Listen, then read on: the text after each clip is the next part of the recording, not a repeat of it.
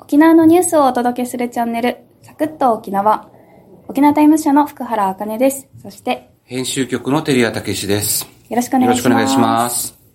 はい。ついに、えー、来週の月曜日から本格スタートですね、サクッと沖縄の。はい、なりましたね。えっとね、紙面でもね、紹介し始めてきて、そうですね、やりますっていうちょっと告知をさせてもらってますね。口をもう事前に打ってますんで、いろいろやっぱね、頑張ってくださいとかって言われるんで、まあ、まあ、頑張ろうかなと思ってます。はい応援にね、答えられるように、頑張っていきたいと思います。ただね、はい。フォロワーがそんなに伸びないっていう。そうですか？あ、まあでもプレだから、今の段階ではと思うんですけれども、はいねぜひ、聞いた方、あの、フォローしていただけると 嬉しいなと思います。はい、お願いいたします。すいませんはい。では次のチャプターから、えー、今日のテーマに入りますね。はい今日は、そうですね、クラウドファンディングについてね沖縄県の事情をお伝えしたいと思います。はい、お願いします。はい。それでは、えー沖縄県内のクラウドファンディングの現在の状況についてお伝えする前に、深田さん、あの、この間出た記事をお願いします。はい、えー、ユイマール精神が影響、クラウドファンディング沖縄の支援1.6倍の記事をご紹介いたします。はい。コロナ禍でクラウドファンディングの利用が沖縄県内企業にも広がっています。消費減退で行き場を失った県産品の販売のほか、集客に苦しむ観光農園やライブハウスなども活用。クラウドファンディング大手のレディー4でも沖縄の企画が増えており、2020年の支援総額は前年比1.6倍となりました。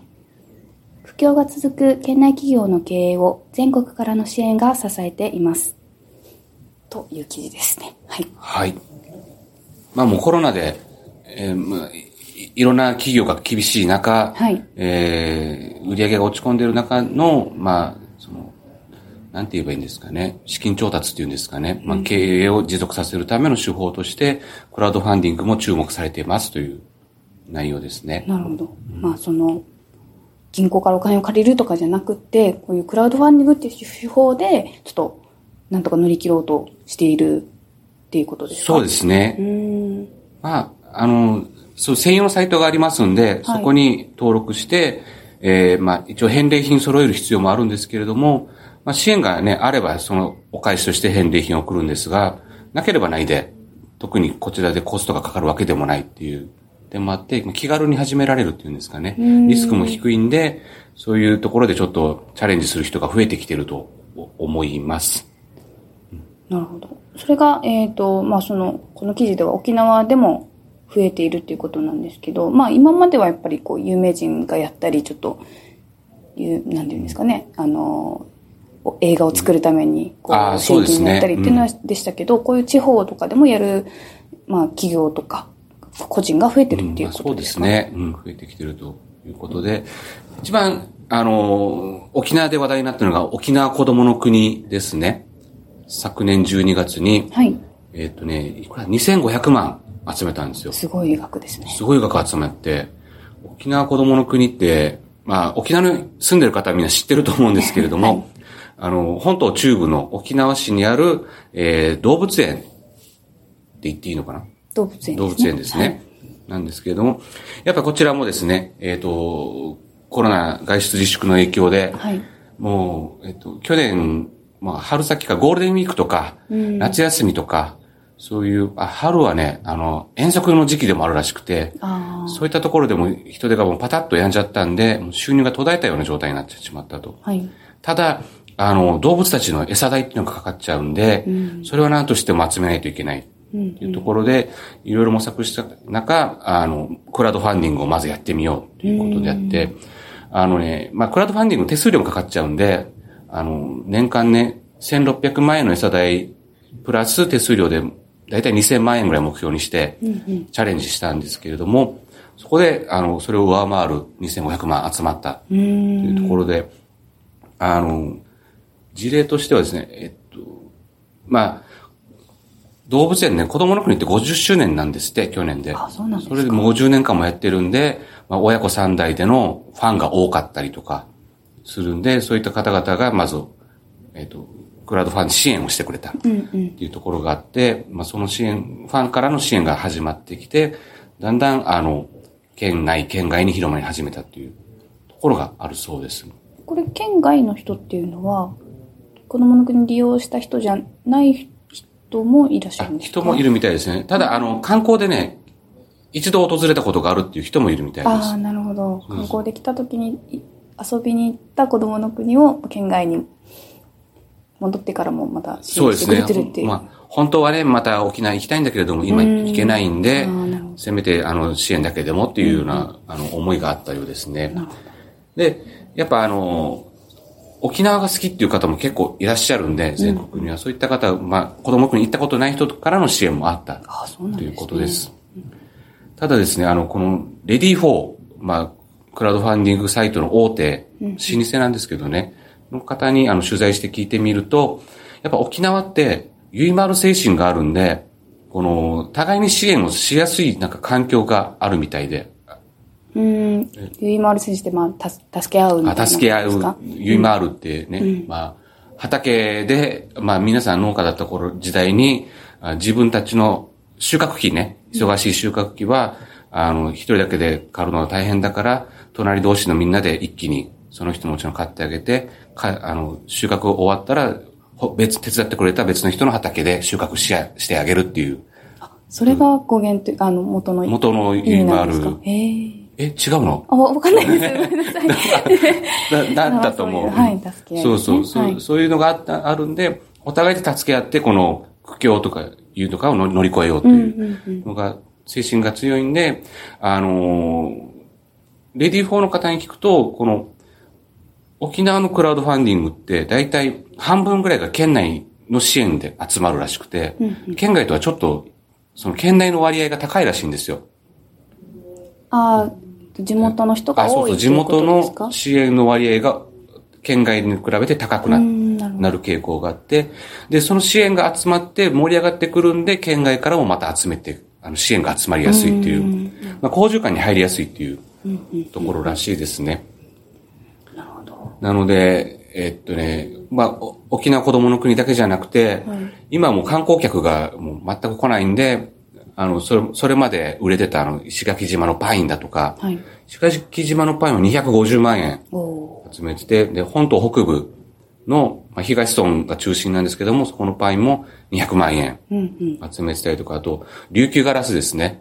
やっぱ観光客の皆さんに人気がある琉球ガラスはまた販売して170万円集めてて、壺屋焼きっていうね、焼ちむん、焼き物ですね。はい、伝統的な焼き物も、あの、400万円集めててっていう。うまあ、あの、沖縄のその名産品で、が、あの、まあ、消費減退で行き場を失っちゃってるんで、それをどう売ろうかっていう時に、クラウドファンディング利用してたら、やっぱりいろいろな方の支援で、これだけの金額が集まりましたっていう。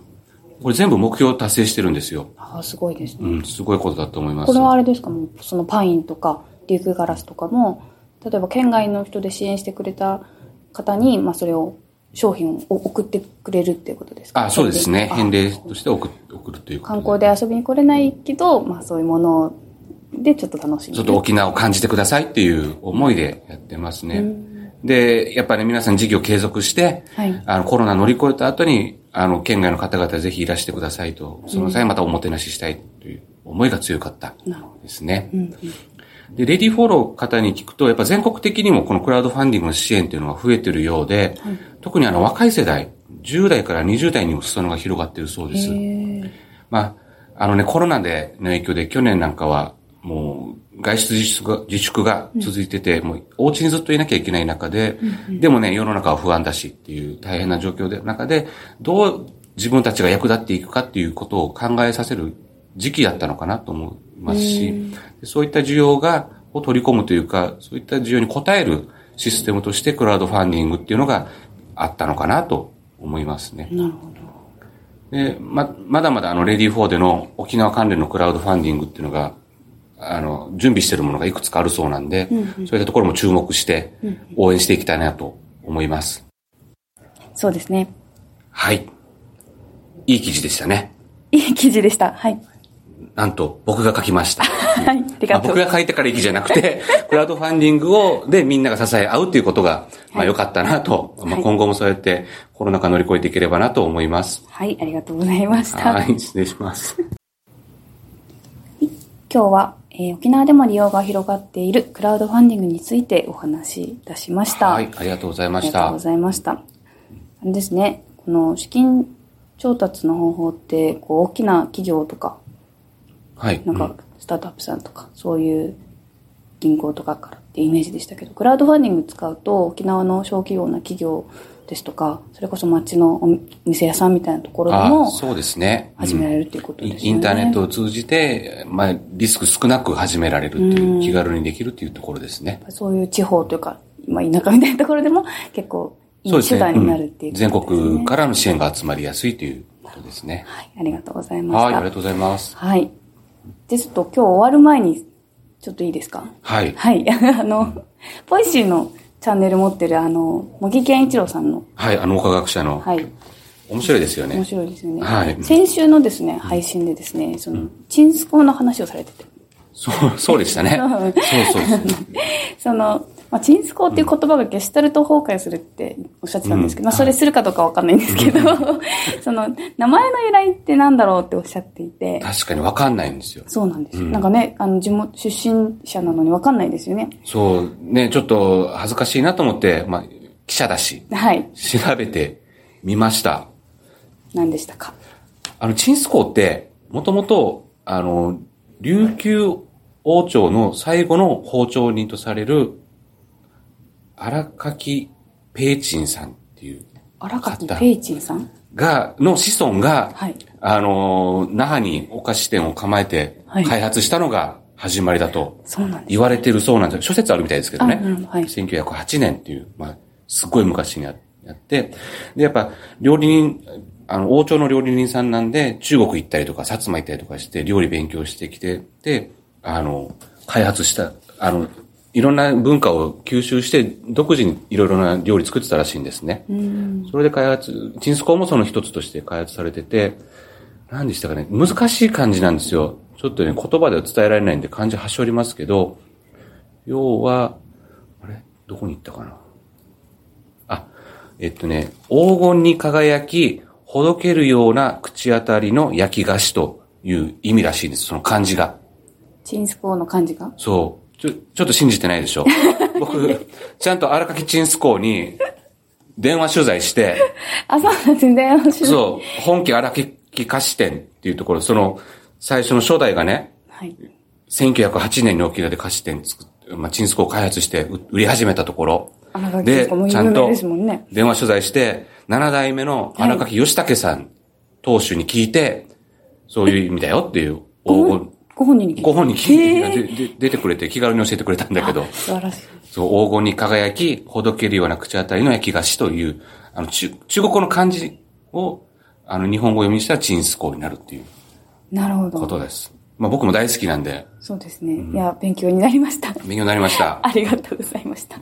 また食べに行きましょう。はい。またうん はい。お土産にどうぞ。はい、皆さんどうぞ。はい。はい、ありがとうございます。